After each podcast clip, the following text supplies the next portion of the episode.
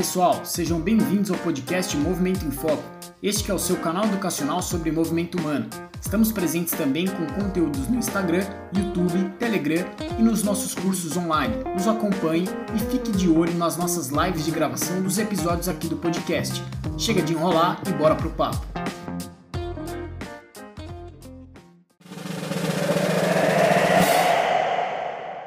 Fala pessoal, sejam bem-vindos a mais um podcast mais um episódio do podcast Movimento em Foco. Hoje com o tema esporte nas categorias de base, com aqui, aqui comigo sempre eles, os comentaristas Franco Chamorro e Cássio Siqueira. E nosso convidado da vez é o Vitor Sorage, ele que é médico do esporte, ele é formado em medicina pela Faculdade de Ciências Médicas de Santos, é, fez a residência médica dele em medicina esportiva no Hospital das Clínicas da USP, é, tem pós-graduação em Fisiologia do Exercício, Biomecânica, tem pós também em Acupuntura pela USP. É, ele tem experiências aí na, com categorias de base, por isso que a gente trouxe ele para conversar sobre esse tema. É, ele que é médico do Centro de Formação de Atletas do Clube Paineiras do Morumbi e coordenador do Departamento Médico das categorias de base do Palmeiras. Então, na verdade, Vitor, você pode me corrigir, talvez, o Paineiras é, foi uma experiência, você ainda está lá, eu sei que você segue no, no Palmeiras, Palmeiras ainda atualmente e o Paineiras é, ainda segue lá? Como é que tá isso? Bom, boa noite, pessoal. Prazerzaço estar aqui com vocês. Sou ouvinte assíduo, mas participar é sempre uma, uma honra, então, ainda mais conhecendo vocês. Obrigado pelo convite. Cara, o Paineiras eu fiquei lá por dois anos e meio, mais ou menos.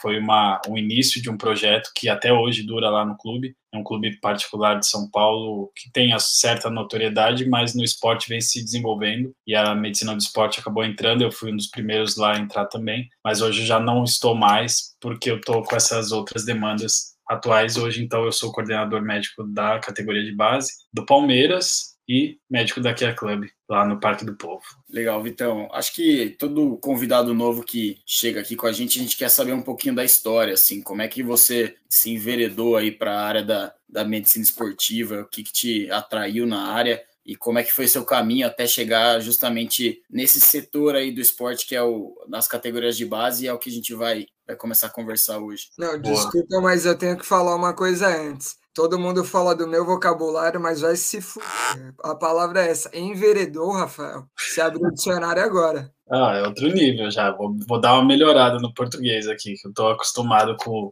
o dia a dia ali. se sai uma gíria ou outra, não, não, não liguem. Fica Cara, tranquilo, é porque foi a primeira cerveja só. Mais pra frente o vocabulário vai ficando um pouquinho mais chulo, mas tudo bem.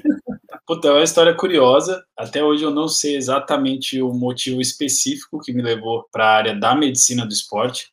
Escolher uma especialidade médica é complicado. Eu, eu, acredito que na fisioterapia também seja complicado você escolher uma vertente na qual você quer trabalhar. Mas falando pela minha área que é médica, é uma situação difícil porque você está terminando a faculdade e você é relativamente novo. Eu era novo quando me formei, então a gente acha que seis anos de faculdade são muitos anos, mas na verdade a gente chega no sexto ano meio desesperado porque a gente a vivência é muito é, restrita, enfim. E eu sempre fiz fiz um monte de atividade física. Na época que eu era criança, meus pais médicos deixavam eu e meu irmão numa academia, em várias, né? Mas enfim, aquelas multiusos, então eu ficava a manhã inteira fazendo um monte de modalidade, fazia judô, fazia natação, fazia tênis, fazia futebol. É, isso foi bom, então é até uma das coisas que durante a nossa conversa é, eu vou citar como uma vantagem, né? Enfim, mas isso também me deu um prazer e me deu gosto pelo esporte, e aí desde então eu sempre fui ativo, exceto por um, um momento da minha vida que eu tive uma lesão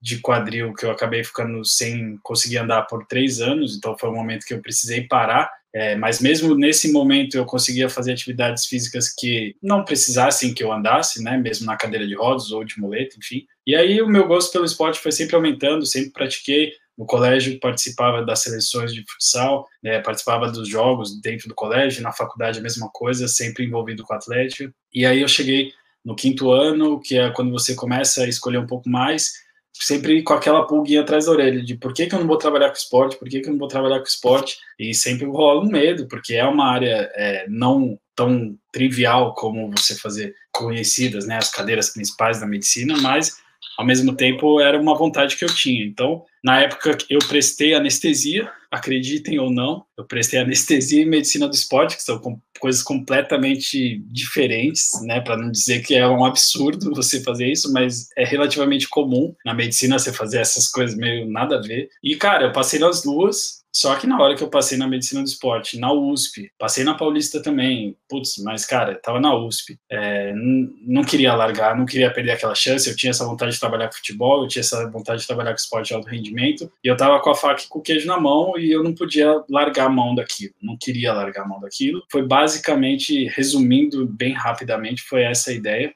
sempre quis trabalhar com futebol, sempre joguei bola, era o meu esporte preferido e, putz, cara, não fui jogador de futebol por N motivos, mas eu consegui dar o meu jeito de trabalhar no futebol de alguma forma. Eu vou ter que falar que o Vitor é goleiro no futebol e a gente já teve um episódio aqui com um treinador de goleiros e ficou bem claro que goleiro é o pior da linha. Qual, qual foi o evento? O que, o episódio? É. A gente gravou com. Como chama? Mauri? Ah, tá, tá bom. Não, ele é o pior da. Entendi, entendi. Eu achei que dos nossos jogos você tinha percebido que eu era o pior da linha, mas também provavelmente isso aconteceu. Mas eu era o melhor do gol, parado. Então, é que o mas, goleiro sempre é o pior da linha. Aquele que não vai bem na linha, você manda o cara pro gol. Então, só para deixar bem claro, estabelecido que esse é você. Mas é o melhor do gol, que ninguém quer, ninguém consegue jogar. Sem mas, dúvidas. E então, bicampeão é, da Copa HC. É, a gente tenta, né, cara? Foi, foi épocas boas. Mas, enfim, então a ideia foi sempre essa. E aí, cara, quando eu vi que eu, como eu falei, estava no HC, que é uma escola que tem uma, um direcionamento para o futebol. Não é que só tem isso, claro. Pelo contrário, tem muitos outros esportes, inclusive olímpicos, mas o futebol é uma coisa que o Hospital das Clínicas tem e eu queria muito trabalhar com futebol, sempre quis. Então, é, acabou que as coisas foram dando certo, graças a Deus, e a escolha hoje, não me arrependo. Se eu fosse anestesista, provavelmente hoje eu seria, ou eu já tinha mudado de área, ou eu seria uma pessoa completamente infeliz e diferente, e não é demérito para anestesiologia, só não é o meu estilo. Eu fui descobrindo isso no passar dos anos.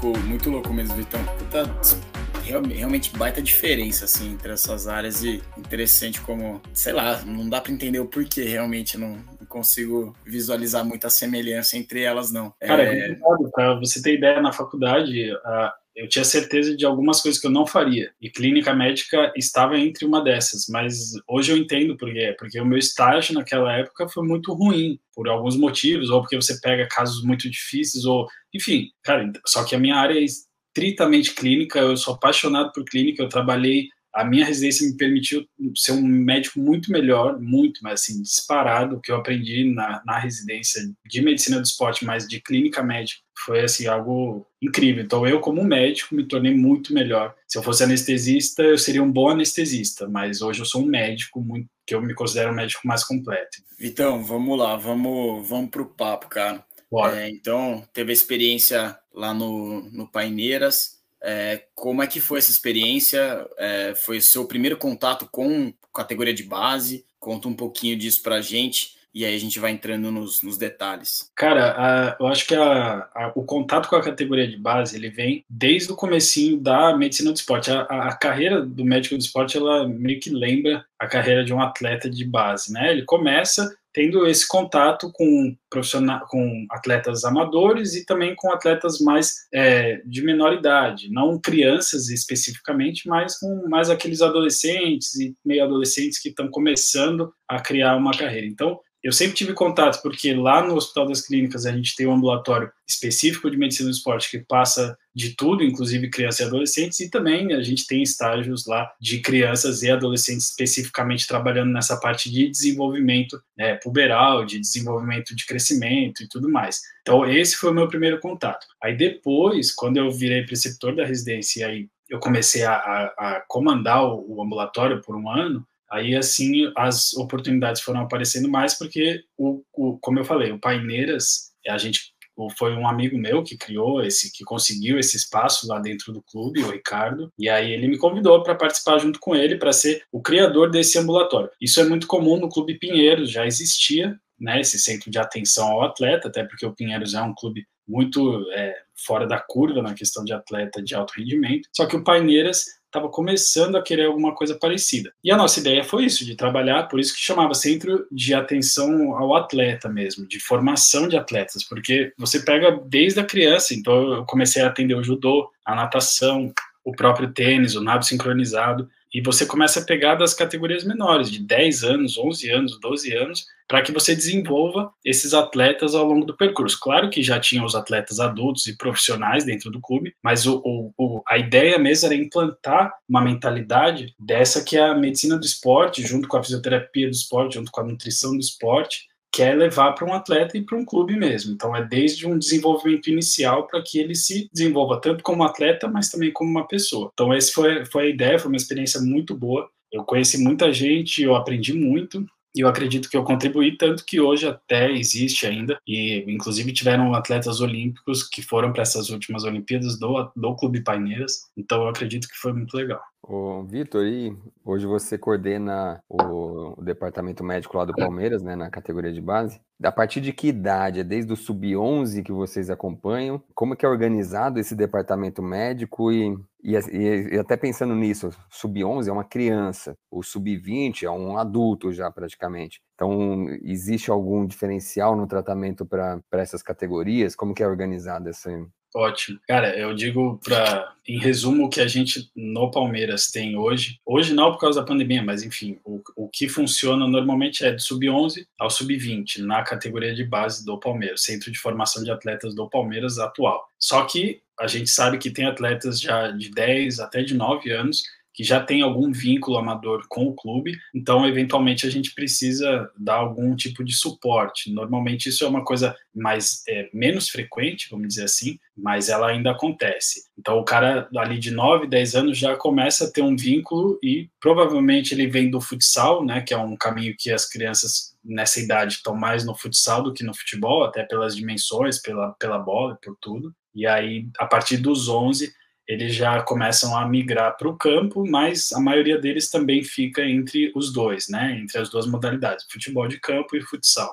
E a partir do momento que ele vai evoluindo e vai crescendo, vai se desenvolvendo e se destacando, ele vai optando pelo caminho que ele segue, que ele tem maior potencial. Então, é, as categorias lá são divididas em 11, 13, 15, 17 e 20, que é o tradicional. Só que existem competições, até a seleção brasileira acabou de convocar a sub-18, então eles têm criado essas, essas mini divisões entre o sub-11 e o sub-13 tem o sub-12, entre o 13 e o 15 tem o 14, entre o 18 e o 20 tem o 18, tem o 19, enfim. A ideia é você, claro, dar mais oportunidade para as pessoas, para os atletas, mas também é você diminuir um pouco ou tentar minimizar aquela diferença um pouco gritante que pode acontecer nessas categorias, né? Então, você imagina um, um garoto de 13 anos e um garoto de 15 anos jogando na mesma categoria. É um momento ali que o menino está se desenvolvendo muito, então é muito provável que o cara mais próximo dos 15 anos tenha um desenvolvimento motor, muscular, potência, força, capacidade física muito maior do que o menino de 13 anos, só que eles competem no mesmo lugar. E o futebol é um esporte coletivo. É um esporte que você, se você se destaca, você consegue evoluir. Se você não se destaca, você vai perdendo oportunidades. E aí a gente fica naquela dúvida, né, de o que, que a gente está buscando? A gente está buscando o melhor para aquele momento ou a gente está buscando formar um atleta a longo prazo? Isso é muito duro, porque todo mundo que está envolvido sabe como funciona. A gente precisa é, desenvolver o cidadão, o atleta e tudo mais, mas a gente também não pode perder a competitividade, que é a graça do esporte, é o que, é o que traz a gente. Então, é, hoje é dividido assim. A maioria das categorias de base são divididas dessa forma, só que nos clubes grandes, é, nos maiores, né, é, tem toda essa essa diferença do 11 ao 20 nos clubes intermediários um pouco menores, eles começam mais ali perto do 15 que é onde a gente já começa a ter mais competição, Campeonato Paulista, competições maiores, né, do que as, aquelas do sub-11 e sub-13. Ô, Vitor, cara, acho que você já, já levantou um ponto que dá muita vontade de aprofundar, que é a, a gente já até abordou um pouco disso com o Mauri sobre, sobre o período de maturação né, do garoto, é, da garota, enfim, o quanto que isso pode repercutir aí nas diferenciações e legal saber que tem essas divisões aí intermediárias para dar mais oportunidade. Mas o que me pegou na fala agora foi essa essa questão do para onde o clube está olhando, né? Se é para a questão imediatista de ganhar o campeonato, ganhar aquele fazer um ano bom, ou se é a formação a longo prazo ter maior chance de ter atletas lá na frente bem posicionados com chance de profissionalizar, né? Eu imagino que isso deve fazer toda a diferença também no resultado que a gente vê dentro é, da parte específica do departamento médico, né? O como que lida com as coisas, o sei lá, até perfis de lesão, é, o quanto que esses atletas a informação são mais exigidos com um olhar ou com outro, o quanto que você vai decidir poupar, talvez o atleta, já que você está olhando o longo prazo dele. Boa. Hum, me explica é, um pouco é, mais disso. Realmente, isso aí é, uma, é, um, é um tema que a gente pode ficar bastante tempo é, conversando sobre isso, e é interessantíssimo porque, primeiro de tudo, não tem uma resposta certa. Nada do que eu falo é o, é o certo, é a, talvez a minha opinião atrelado à minha experiência, tá? Mas o primeiro ponto é, nós, como departamento médico, nós fazemos parte da equipe, então nós somos um, um, um braço da categoria de base do Palmeiras. Todo mundo quer que o clube e, e que o time se destaque e que tenha seus, os seus resultados. Só que tudo também é, é, a medicina do esporte, quando entrou nessa, nessa área de coordenar departamento médico ou de gerenciar, né, como a gente faz no consultório, ela tem que estar sempre ao lado dos outros profissionais que compõem uma comissão técnica e claro, pegando em categoria de base sempre do lado dos pais e do atleta também, né? Porque em última análise a gente tem sempre que se referenciar aos pais porque são menores de idade, pelo menos do sub-17 para baixo. Então a gente não chega é, a gente essa, essa sua pergunta é difícil de responder por quê? Porque não é uma decisão puramente do médico é, na verdade, ela não é uma decisão do médico, não é uma decisão do fisioterapeuta, não é uma decisão do preparador físico, nem do treinador, nem do coordenador, nem do pai. É uma decisão que precisa ser conversada e ser colocada, e aí cada um vai seguir mais ou menos o caminho naturalmente do que está buscando.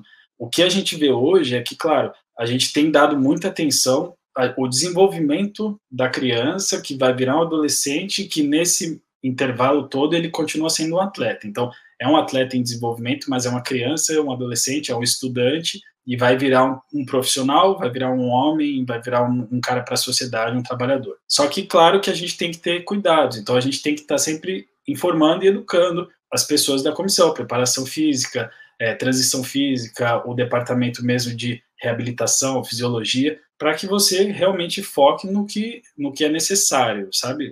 É claro que um menino de 11, 13 anos não pode ter o mesmo volume, intensidade de treinamento de um cara de 17, 20 anos. Isso é, é inadmissível. Mas a gente sabe que eles têm uma demanda alta para a idade deles, ainda mais atrelado a um treinamento de força, ainda mais atrelado às coisas que eles fazem no dia a dia, escola, eventualmente tem coisas na família, assim, jogam por fora, aquelas coisas. Então, assim, é uma situação difícil que a gente precisa tentar educar e tentar deixar todo mundo ciente para que você não, não comece a criar um, um, problema antes dele ser necessário. Ou seja, um menino de 11, 13 anos, ele não, não precisa ter uma lesão muscular. Na verdade, não é esperado que ele tenha uma lesão muscular. Não é esperado que ele tenha uma lesão de ligamento, porque ele não está nessa fase ainda. Essas lesões são comuns para o cara adulto, que ele já está maturado, e aí o corpo não tem mais para onde crescer e acaba estourando. Agora, esses meninos não, esses meninos eles têm lesões mais por avulsão, são aquelas fraturas incompletas, são coisas que são mais traumáticas, né? Não é uma coisa. Então, se você tem lesão por sobrecarga nessa, nessa idade, talvez você tenha que entender: poxa, será que a gente não está pegando demais? Será que a gente não está colocando eles num volume?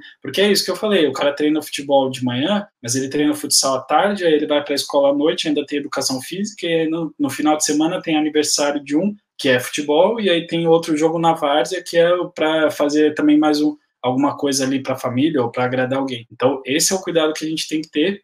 Só que, volto a dizer, num departamento é, que faz parte de um contexto, a gente nunca pode ser a única voz, e a gente nem quer ser isso. A gente tem que ser sempre a pessoa que está lá para contribuir, para opinar, enfim, a gente não pode se omitir, mas a gente também não pode querer resolver tudo, até porque a gente sabe que o resultado ele é importante. Então não dá para negar, se você não tem resultados, provavelmente é aqueles atletas que até poderiam ter potencial não vão não vão continuar naquilo. Ou porque ele desanima ou porque a família desanima e não vê mais potencial ou porque ele perde a oportunidade que ele tinha num clube maior. Enfim são vários fatores né? Então a gente tem que entender e tem que tentar conduzir aos poucos É, e, e você falando, eu já estava pensando um pouco nisso, o quanto talvez precise de uma gestão macro futebol extra clube, né? Porque assim, eu, eu lembro do, do meu tempo que jogava futsal dificilmente o cara pega e fica em um mesmo clube a formação dele toda. Esses caras, essa molecada, ela roda de um time para o outro o tempo todo. Então, o clube sabe dessa sazonalidade, de toda essa mudança. Não dá para colocar toda a energia só nesse cara ou só em um conjunto de atletas, né? Então, tendo uma gestão um pouco mais macro, todo mundo pensando na mesma linha, aí beleza. A formação deve é, ser privilegiada como um todo. Né? É, só que nessa formação como um todo, você vai perder alguns para mais, alguns para menos. E aí isso é, um, é uma coisa meio inevitável. Infelizmente, por ser um esporte coletivo, eu acredito que seja muito complicado essa, essa resolução. Não, não, não enxergo. O ideal, o ideal ele é longe de ser o mais o, o, que é prático e é o que é viável. Então, eu acho que é uma coisa que a gente tem que ir compreendendo e entendendo, mas tentando sempre pegar esses casos pontuais que você identifica, ou que o treinador identifica, ou que o preparador físico identifica e fala, putz, esse cara aqui tem potencial, mas está performando menos, ou esse caso aqui não está conseguindo render porque está abaixo dos outros em questão de maturação física ou de desenvolvimento. Será que nesse vale a pena a gente investigar um pouco a fundo? Isso acontece. E esse é o nosso. É, é a gente caçar realmente talentos, né? Aquele que não é o, o, usual, não é aquele cara que com 15 anos já é o que desponta e aí depois quando ele tem 20 anos ele já tá igual a todo mundo e aí ele acaba nem se despontando mais, porque quando ele tinha 15 anos ele era o mais maturado, era o mais forte, era o mais veloz, o mais potente, e aí ele ganhava o jogo. Mas agora, depois com 20 anos, quando tá todo mundo na mesma toada, ele já não é tão mais diferencial. O que a gente busca é achar o menino que com 13 anos, com 15 anos, está muito abaixo desses aí na questão de desenvolvimento e tentar entender o que está acontecendo. Claro que cara, no fundo, no fundo, a gente acha muito pouca é, condição clínica que justifique. O que acaba sendo o grosso desse público, até pelo, pelo público que a gente lida são coisas relativamente simples de você resolver, questões nutricionais, questão de ajuste de sono, questão de ajuste de algumas vitaminas básicas, assim, que no nosso país a gente ainda tem muita deficiência. Então, é, o pessoal já quer né, ganhar, chegar na curva antes de fazer o básico, né, aquele negócio, enfim. Então, a gente vai nessa luta, é, é, é uma disputa sempre diária, a gente tem que estar sempre é, cobiçando querer mais as coisas, porque senão entra meio que nesse equilíbrio e aí vai que vai, só que nesse vai que vai você pode perder alguma coisa que podia dar, algum atleta, alguma atleta que podia dar um, um fruto melhor. Ô, Vitor, e o, o leigo, acho que quando ouve falar de medicina esportiva, ele pensa em lesão. É, mas você acabou de dizer para a gente que não, que a medicina esportiva é uma especialidade clínica, que você cresceu muito como médico clínico na residência e tal. E então conta para a gente um pouco o que, que é a rotina do, do médico do esporte, o que, que vocês fazem é, de acompanhamento do atleta além da lesão. Cara, dúvida bem comum e é ótimo cada vez mais a gente explicar e exemplificar, porque quanto mais pessoas souberem, é, mais pessoas vão poder se beneficiar disso. Primeiro ponto é a lesão, a parte de diagnóstico, de avaliação e de indicação de tratamento, isso também faz parte, e é lógico, quando é uma, uma condição que talvez precise de um tratamento cirúrgico, a gente tem a ortopedia como um braço muito próximo da gente, então a nossa relação com eles é sempre muito próxima, para que eles nos auxiliem nesses casos. Mas a maioria das lesões são clínicas, são de tratamento conservador, então a gente consegue tratar se for o caso, mas o ideal é que a gente faça o trabalho de prevenção, e aí já entra uma das vertentes aí da medicina do esporte. Fora isso, cara, dentro de um departamento médico, dentro de um departamento de um clube, de, um, de uma confederação, é uma questão muito mais de você gerenciar esses, essas possibilidades, né, que você consiga mostrar a função do médico como promotor de saúde, aquele cara que vai, claro, fazer a avaliação inicial de todos, a avaliação pré-temporada, também já voltada para uma questão esportiva, então a famosa avaliação pré-participação, enfim, mas que também vai ser o, o profissional que vai ajudar a achar os caminhos para que aquilo seja corrigido e também para que a gente consiga é, atrelar esse desenvolvimento do atleta junto com a, a qualidade, o ganho técnico que ele vai ter que ter, porque o treinamento específico, obviamente, vai tomar a maior parte dele. Então, o médico do esporte ele está lá para ser esse gerenciador e entre as áreas, né? Aquele cara que centraliza as informações, porque ele tem o conhecimento da parte médica, da parte ortopédica, tem o conhecimento da parte da fisiologia, ter o conhecimento da parte da nutrição, ter o conhecimento da parte do treinamento, claro, não estou dizendo técnico, né, o treinamento do futebol em si, mas o treinamento físico, e também não estou dizendo que a gente é treinador físico, nem nutricionista e nem fisiologista, mas a gente conhece e entende, então a gente consegue levar as informações de uma maneira é, resumida para que elas se juntem e levem para o atleta e para o clube uma, uma, um resultado melhor. Então a grande função é essa, cara, é gerenciar. O que eu mais faço hoje na categoria de base do Palmeiras é gerenciar as coisas, é gerenciar a informação da nutrição para o atleta e para a comissão, é gerenciar a informação do atleta para alguém outro que precise, enfim. É lógico que tem a parte que eu preciso avaliar o atleta e, e, e tomar decisões e tal, mas a grande função é gerenciar e principalmente aquela hora de você liberar um atleta ou não para um jogo, ou para um treino, ou para uma necessidade ali esporádica, isso sempre tem que centralizar em alguém e aí a gente consegue ter esse balanço de informações para que a gente consiga tomar essa decisão. Então, num departamento médico é isso. No consultório é um pouco diferente, mas também não foge muito disso. Então, acho que é, é um papo para outra hora, mas na parte do departamento de um clube, eu vejo dessa maneira, como a pessoa que consegue, o profissional consegue centralizar e dividir essas, essas informações.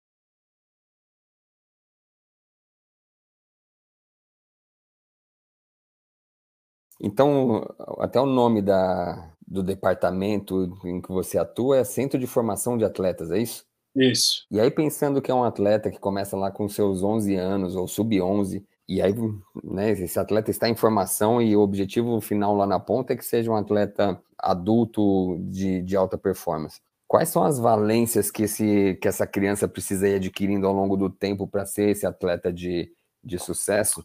E, como é que você vê que é o papel da medicina nisso? Existe um olhar para a parte mental desse atleta? Existe para a parte é, de desenvolvimento motor, de força, de potência, sei lá, que, que vocês têm esse olhar macro para ele? Como que a medicina ajuda nisso? Cara, muito boa a sua, a sua pergunta. No, eu, e aí eu vou dar a opinião, a opinião não, vou dar a visão do Palmeiras, tá? E eu entendo que isso não é provavelmente a, a, visão de outros clubes, por mais ou por menos, mas enfim. O que a gente faz é basicamente, claro, conforme o garoto vai evoluindo cronologicamente, ou seja, os anos vão passando, ele vai crescendo e ele vai se desenvolvendo, a gente vai é, fazendo algumas avaliações seriadas, que claro que para o sub-11 e para o sub-17 é diferente. Então, hoje um atleta que chega no sub-11 e chega no sub-17, é claro que as avaliações vão ser diferentes, porque as demandas são diferentes, mas o cara que está desde o 11, ele começa com um treinamento ali muito mais recreacional, vamos dizer assim. É claro que tem a parte tática, é claro que tem a parte competitiva, mas a bola é diferente, o campo é reduzido. A gente não está buscando que ele faça um treinamento de força direcionado para alguma especificidade. A gente está tentando desenvolver ainda uma, uma criança para que ela tenha habilidades motoras, para que ela consiga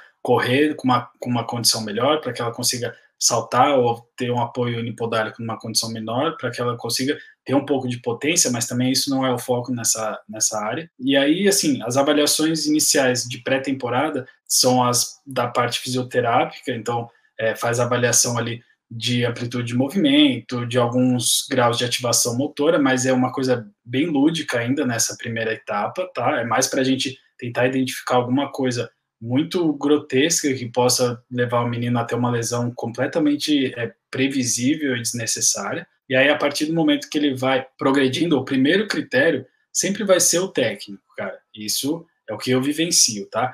Então, se o menino se, se ele se destaca da parte técnica, ou seja, se ele é um bom jogador, se ele consegue desempenhar um bom futebol, ele vai seguindo no clube e aí ele vai tendo as suas oportunidades. Pode ser que nesse caminho tenha, a gente tenha perdido atletas que foram para outros clubes e se desenvolveram também, com certeza. Mas o primeiro critério é técnico. Então, o departamento médico não tem muita função nessa fase, porque você pode até dizer que esse menino ó, ele hoje está num, num, potencial de maturação muito grande, a tendência é que ele atinja uma estatura alvo interessante, ele tem é, componente físico e nos testes aqui de potência, né, de, enfim, a gente consegue achar que é um cara que vai ter um potencial, isso ainda nessa categoria não acontece, isso acontece lá mais para frente para o 17. E aí, conforme ele vai seguindo, a gente vai aumentando um pouco essa demanda de ativação, tem os testes pré-temporadas de salto, de potência, de ganho de velocidade, mas ainda tem coisas que a gente pretende melhorar e pretende instruir, como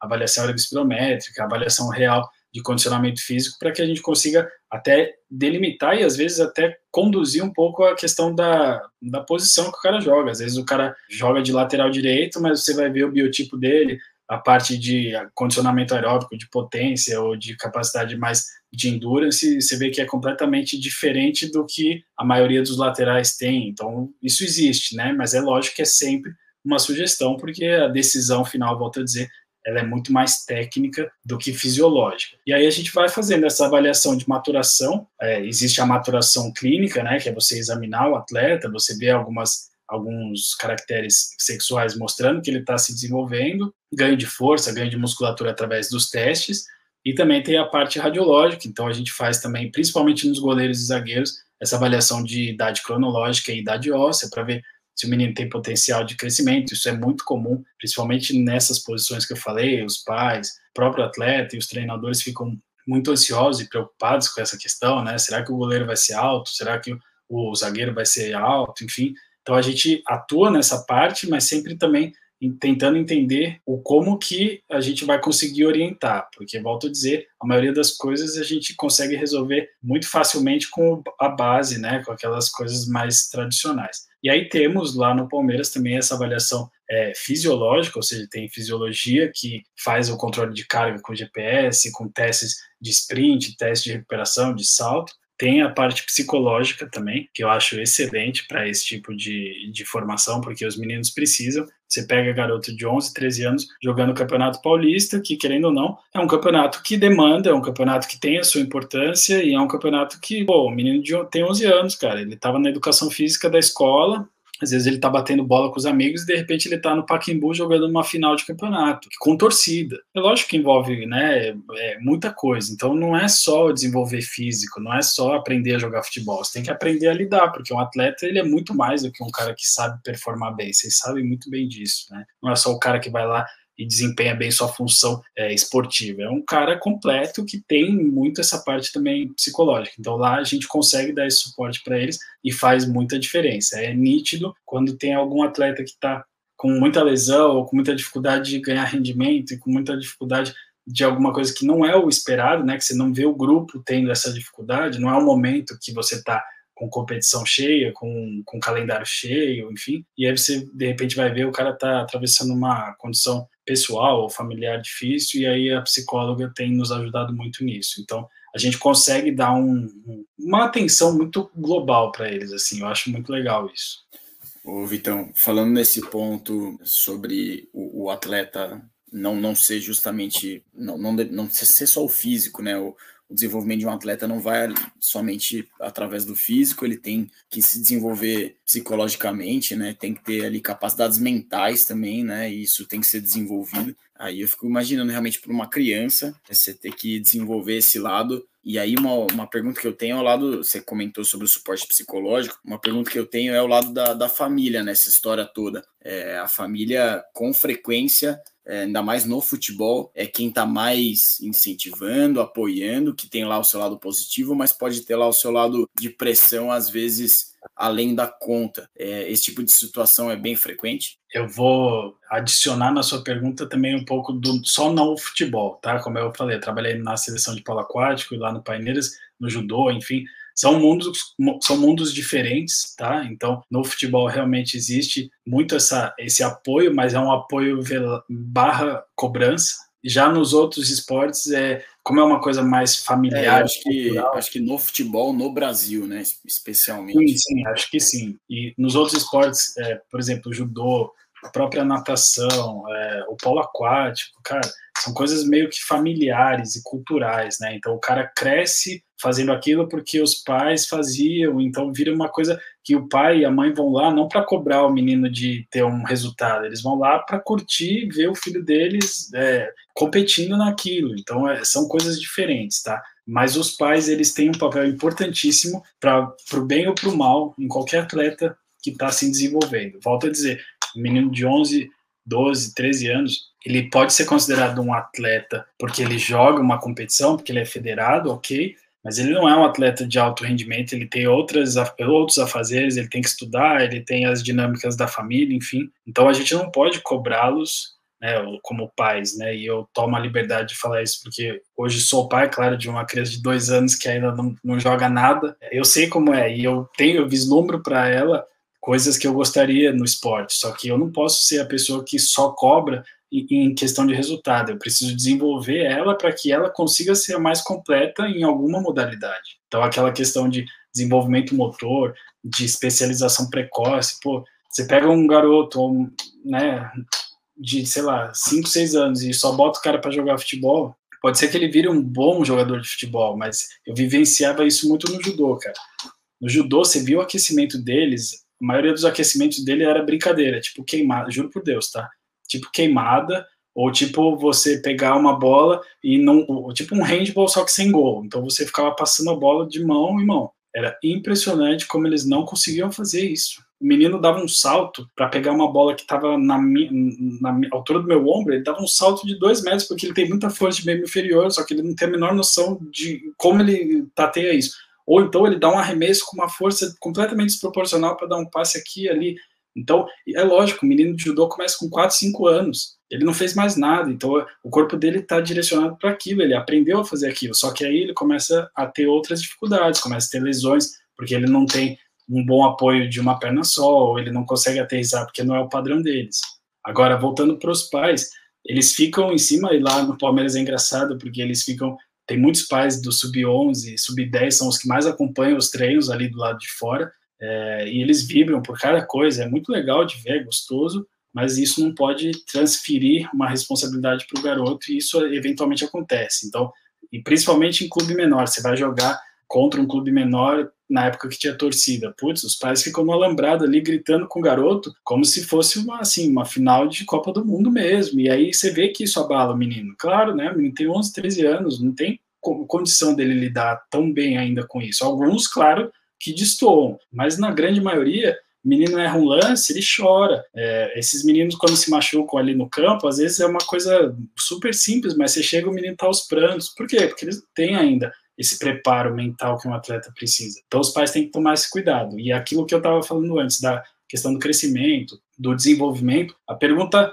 básica de qualquer pai é: pô, meu, filho vai ter qual altura e em quando, sabe? E, pô, não existe uma, não é uma regra. Não, não tem, existem previsões, existem formas da gente calcular uma ideia, mas volto a dizer, isso é influenciado por mil coisas, por sono, por alimentação, por estresse psicológico, então e por carga de treinamento. Então é, a gente tem que educar. Volto a dizer, a categoria de base ela está sempre atrelada aos pais. Não tem como é como a pediatria, né? Não tem como você querer cuidar de atletas de base sem você cuidar dos pais também. E é uma forma de você educá-los e mostrando como qual que é o caminho que fisiologicamente ou biologicamente é o mais adequado. E aí, claro que a gente vai conseguindo aos poucos ir mudando isso. Ô, Vitor, é, você falou bastante agora da, do aspecto mental, do psicológico, né, e da interferência principalmente no ciclo ali entre pais, criança é, e essa dinâmica toda. Eu fico curioso agora para saber o aspecto social, né,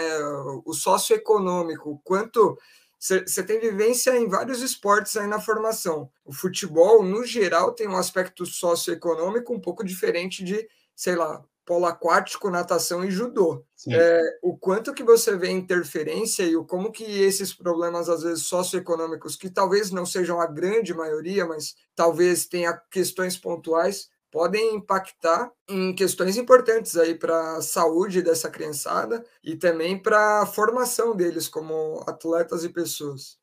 O principal, lógico, e não tem como negar, a gente sabe que no futebol, é, a gente, a maioria dos atletas vem de uma, uma condição mais difícil, então eles a, acabam usando aquilo como uma forma de tentar melhorar a condição de vida tanto pessoal quanto da família, isso aí não, não ninguém esconde, né? Tá em qualquer lugar que a gente vai, vai ouvir qualquer atleta de futebol falando, a grande maioria é assim. Então, claro que isso interfere, positivo ou negativamente, né? É a mesma coisa, só para dar um adendo da minha resposta anterior, existem pais que ajudam e tem pais que atrapalham, tá? Mas existem os que ajudam e os que ajudam muito. Então a gente também tem que parabenizar esses daí e, e seguir por esse caminho. Então a questão socioeconômica ela interfere primeiro na condição de como que esse garoto vai para o treino, né? Como é que ele se desloca, é, tem alguém que leva, ou ele vai sozinho, ou ele pega tantas condições para chegar num treino que não é num lugar tão centralizado em São Paulo, como, se, como que ele se alimenta nesse intervalo de tempo, porque dentro do clube ele tem todo o suporte, mas e nos, nos, nos caminhos, né? Então, da casa dele até o clube, do clube até a casa. Como é que ele vai se recuperar nesse pós-treino, ou seja, o que, que ele vai fazer depois, quanto tempo ele demora para chegar em casa, é, é, logo em casa ou é, vai demorar uma hora e a recuperação dele já vai sendo atrapalhada por tudo isso. E tem o grande, grande foco que é isso. Você tem uma criança que tem um potencial no futebol. Acredito que todos nós aqui conversando, se eu tiver, se minha filha começar a se destacar num futebol que é um esporte que a gente também sabe que no Brasil tem uma visibilidade maior, ainda, apesar de ter outros esportes excelentes e que estão criando o seu, o seu caminho e justo, claro, mas se eu tiver uma criança que está se despontando num esporte e que tem uma possibilidade de virar um atleta profissional de alto rendimento e que vai ser famoso, que vai ter seu sucesso, eu acho que todos nós gostaríamos de que isso fosse um caminho é, linear e que a gente conseguisse contribuir para isso. Só que você imagina vindo de uma, de uma condição super difícil, onde é a única saída de uma família, onde é a única é, possibilidade daquilo, daquela família, e cria-se uma, uma cobrança muito grande em cima do atleta. E isso é claro que interfere negativamente, porque o menino tem que performar. Então ele começa a treinar em dois períodos, porque ele tem que se destacar. Então ele treina no. Não estou dizendo que acontece com os nossos atletas, tá? Mas é um exemplo. Ele treina no Palmeiras de manhã, e aí à tarde o pai ou empresário, ou quem quer que seja, quer que ele treine em algum outro lugar para ele se aprender mais ou para ele evoluir mais rápido. E isso não necessariamente vai acontecer. Até você pode até atrapalhar o conhecimento dele. A parte nutricional a mesma coisa. Então a gente fica na isso infelizmente acontece e a gente tem que tentar reduzindo, mas infelizmente é, é complicado. É uma situação bem complexa que a gente tem que tentar dentro, enquanto o garoto está conosco, dentro do nosso cuidado, a gente tem que tentar dar todo o suporte possível para ele mas a gente sabe que o fora ele vai ter que vai acabar existindo, então não tem muito como a gente fugir disso. Cara, e outra outra coisa que eu percebi na experiência pequena que eu tive em categoria de base assim, é que pensando em Brasil, país continental, mas que a gente tem estrutura de esporte basicamente no Sudeste e poucas capitais por aí. Então eu, por exemplo, avaliei um menino 13 anos que ele já tinha uma carreira de pelo menos desde os nove. Ele é, veio do Ceará, passou para o Flamengo, esteve presente no incêndio do, é, do Ninho do Urubu, lá que, que morreram os meninos, veio para São Paulo, já voltou para o Rio. Então, o moleque aos 13 já tem uma vida profissional que, cara, jamais. Eu, eu não dei conta com 16 de ir para Campinas, que é aqui do lado. Aí eu vejo uns moleques assim cara, que o, ouvi falar que o Alexandre Pato, com também com 11 anos, saiu de Pato Branco e foi morar em Porto Alegre sozinho. É, tem, também tem essa questão sociocultural aí, que é, os moleques são os guerreiros, né? São muito, porque você sai de casa muito cedo, você sai do seu ambiente familiar e de amigos, ou você, né, todo mundo teve aí seus 11, 15, 16 anos, a gente sabia o que, que era. É, corta o cabelo, você já tinha medo do que, que seus amigos iam falar. Imagina mudar de escola cada seis meses porque você muda de cidade, ainda mais sem seus pais para te dar o suporte. E outra, alguns até largam a escola porque isso, porque prefere priorizar o treinamento. Só que quem vai chegar lá mesmo, quem vai ser um atleta profissional de alto rendimento, que vai fazer a sua vida financeira, são muito poucos desses, né? O cara começa isso com nove anos, para chegar com uns 20, 21 e a carreira dele acabar. E aí, putz, e o resto, né? O que, que ele faz da vida? Então, voltando até um pouco no que o Franco falou, é uma questão, cara. No Palmeiras, a gente. É, uma condição para você evoluir no clube é que você evolua na escola. Você tem que passar de ano, porque senão você vai ser automaticamente tirado. Isso é, isso é uma coisa óbvia que parece, mas, cara, é, isso não vai acontecer no Brasil inteiro, claro que não vai. Então, é, você deu um exemplo agora, Cássio, eu também cheguei, um dos motivos de eu não ser jogador de futebol foi isso, porque um dia eu cheguei com meus 15, 16 anos e eu, eu olhei para mim mesmo e falei, cara, eu tenho que escolher entre estudar e entre e continuar nessa toada. E isso era para ir para realmente São Caetano, são coisas.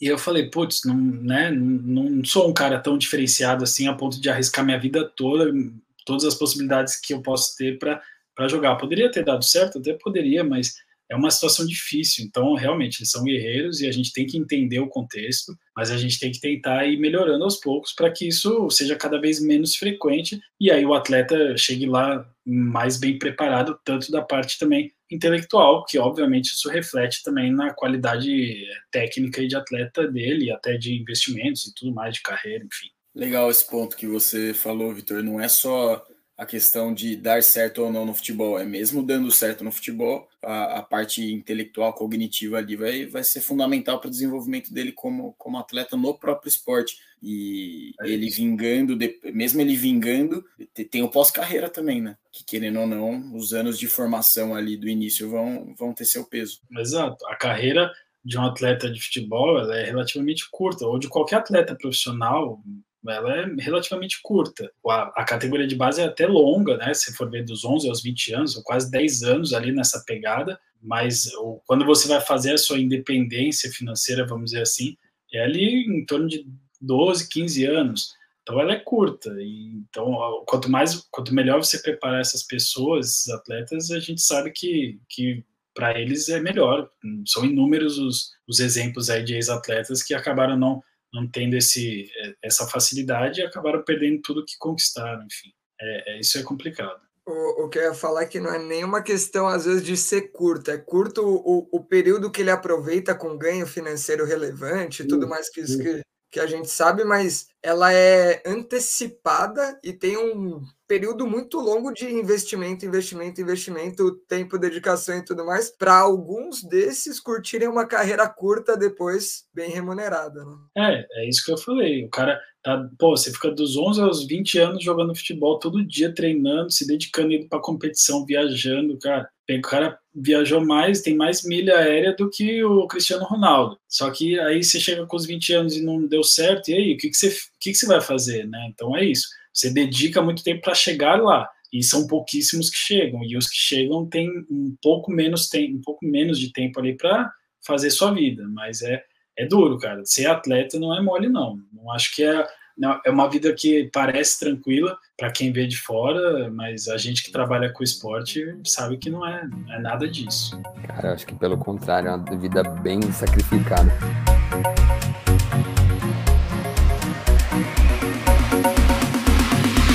Mas vamos para a parte da resenha mais momento caras. Você já está na, na categoria de base há algum tempo aí.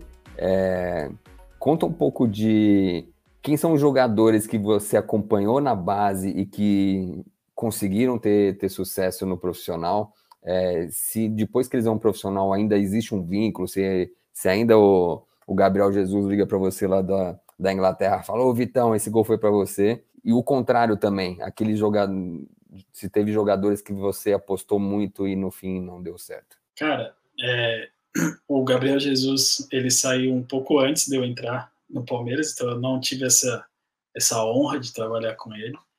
Mas todos esses meninos que já são atletas e homens, né, que estão aí despontando no time profissional do Palmeiras, a gente trabalhou na base até comecinho de 2020, um pouco antes da pandemia, todos eles estavam ainda com a gente, o Gabriel, o Gabriel Menino, Patrick de Paula, o próprio Wesley já tinha trabalhado durante o ano e acabou indo para um, um clube para o Vitória, depois voltou, enfim, o, o Renan, o, o Veron, cara, todos eles estavam com a gente, então isso é muito legal, porque a gente, claro, volto a dizer, não, não dá para eu dizer o médico que levou esses caras para isso, ou o departamento médico que levou para isso, mas é obviamente que eu também tenho o direito de dizer que nós participamos disso. Então, quando eu fico feliz por eles, é porque eu, em algum momento eu tive contato e tive a oportunidade de ajudá-los, seja conversando, seja numa resenha, seja dando uma opinião, ou seja como um, um, médico mesmo atuando no tratamento, ou na reabilitação, ou nas questões fisiológicas dele. Então, esses são os, os principais exemplos hoje que eu, que eu consigo na época que eu trabalhava na categoria de base do Corinthians, eu tive contato com outros atletas que hoje estão no, no profissional do Corinthians também, o Vitinho principalmente, é, o Du, que é um que está jogando hoje de lateral direito. é isso, assim, a gente continua tendo contato, claro que menos, né, porque a demanda deles também se torna completamente diferente da categoria de base, e, e coordenando a categoria de base você tem que dar muita atenção e disponibilidade para os atletas que estão aqui, querendo ou não, são muitos atletas, mas eventualmente no Palmeiras a gente treina ali na, no, no CT do profissional, então a gente encontra eles, é sempre gostoso, a gente conversa, é normal, lógico que não é um, uma coisa que a gente faz sempre, até porque cada um está sempre numa rotina diferente, como eu falei, mas é legal, assim. E quando eles forem, se forem um dia para outros clubes, tenho certeza que quando eles precisarem, eles contam com a gente, do departamento médico, não só comigo, mas de todo o departamento médico, porque essa é a nossa, a nossa principal função, é de mostrar para eles que eles podem confiar e podem contar com a gente para qualquer necessidade que eles precisem. Cara, posso fazer uma pergunta que talvez não tenha muita relação? Se você tiver alguma aí, caso que eu vi que você ia abrir. Não, porque agora, faltou, né? faltou só a parte do insucesso, e aqueles que ah. achou que ia dar um baita jogador e não, não deu certo. Puta, tem... cara, esse o, baita, baita, baita jogador é mais difícil, né? Esses a gente acaba estando lá no contexto e, e, sempre próximo do treinador, do preparador físico, até da direção, a gente consegue saber mais ou menos os que, os que realmente vão dar algum fruto tanto pessoal quanto para o clube, né? Agora os, os que dão errado são não é que nem que dão errado, é aquele negócio que eu te falei. Às vezes o cara é, não deu certo nesse clube, mas daí ele vai tem aquela questão, o que que é dar certo, né? Para alguns dá certo é jogar na seleção, ganhar a Copa do Mundo. Para outros dá certo é ir para algum clube menor, fazer sua independência financeira, salvar a família de uma condição completamente difícil que existia. Então isso é, é complicado da gente opinar, porque o não dar certo, pô, hoje eu me vendo e vivendo, hoje eu tenho 34 anos, né? Então, eu já vivi coisas e eu, pô, se eu tivesse a, a, cabeça que eu tenho hoje, na época que eu jogava bola, eu seria um atleta muito melhor, muito melhor. Com certeza minha performance seria muito melhor. E eu tenho condição de saber que eu aceitaria uma proposta de um clube muito inferior, de um mercado muito abaixo, para fazer a independência financeira minha e da minha família. Então, claro, isso são coisas que você vai desenvolvendo acho que o não dar certo é muito é uma linha muito tênue assim. Então não, não teria nenhum pontual. Eu acho que a gente hoje na base tem outros caras que vão despontar. E esses eu posso dizer que que vão dar certo em algum momento mas aí eu vou deixar para para os próximos momentos para vocês irem identificando e a gente vai conversando. É, não sei se eu faço porque está no limite mas é mais uma curiosidade. Se precisar eu deixo pro você aqui pode fala. ser Acho que acho que é melhor pelo tempo. Vamos garantir. A... Pô, Vitão, obrigado pela, pela conversa. Estamos nos finalmente. Recado final vai ser com você. Eu já agradeço aí em nome do Movimento em Foco, presença aí sua no nosso podcast. Um papo bem legal com uma visão diferente. A gente já conversou sobre desenvolvimento da criança, atividade física na infância, com a, a Flávia, pediatra, e você trouxe uma visão do alto rendimento, é, ponderações importantes nesse é, com esse público é, vindas aí da, da medicina do esporte, que acho que são, são foram legais a gente discutir, é, visando saúde dessa, é, dessa molecada e sem deixar é, de lado a, a, performance, que é o que é o interesse do clube que você que você tá, tá atuando, enfim, é, o papel do médico do esporte é essa ponderação, né? Obrigado, Vitão, pelo aceite do convite, obrigado, Cássio Franco, aí, pela, pelos comentários. As linhas finais são suas aí, cara, as palavras são suas. Cara, brigadão todos vocês pelo, pelo convite, foi muito legal, passou super rápido. Eu gosto de resenha, acho que também para para trabalhar no futebol tem que dar uma resenhada, não tem muito jeito. Já que eu não sou craque no futebol, eu preciso resenhar melhor. E, pô, foi uma delícia, cara, muito bom.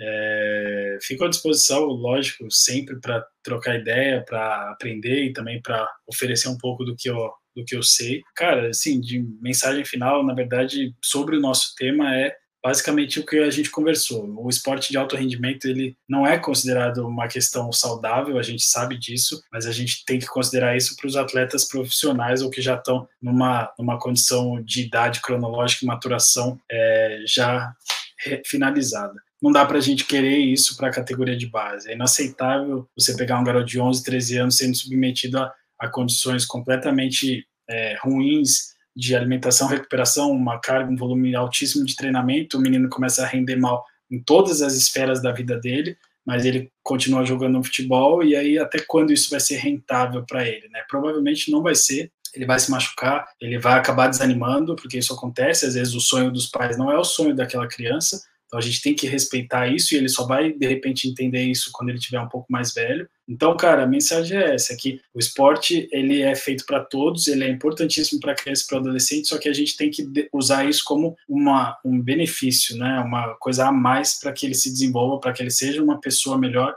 Automaticamente ele vai ser um atleta melhor, uma pessoa mais saudável e ele vai conseguir desenvolver melhor suas atividades, seja sendo um atleta profissional ou seja, sendo alguma outra coisa na sociedade ou na vida. Então, acho que a mensagem principal é essa. Puta, foi muito legal, agradeço demais aí o convite. Espero ter contribuído realmente com vocês aí, com quem está ouvindo. Boa, com certeza contribuiu, Vitão. Obrigado. Quem esteve ouvindo ao vivo aí, agradeço o acompanhando até agora aí, pessoal. E quem escutou aí nas plataformas de áudio, até o próximo episódio. Valeu!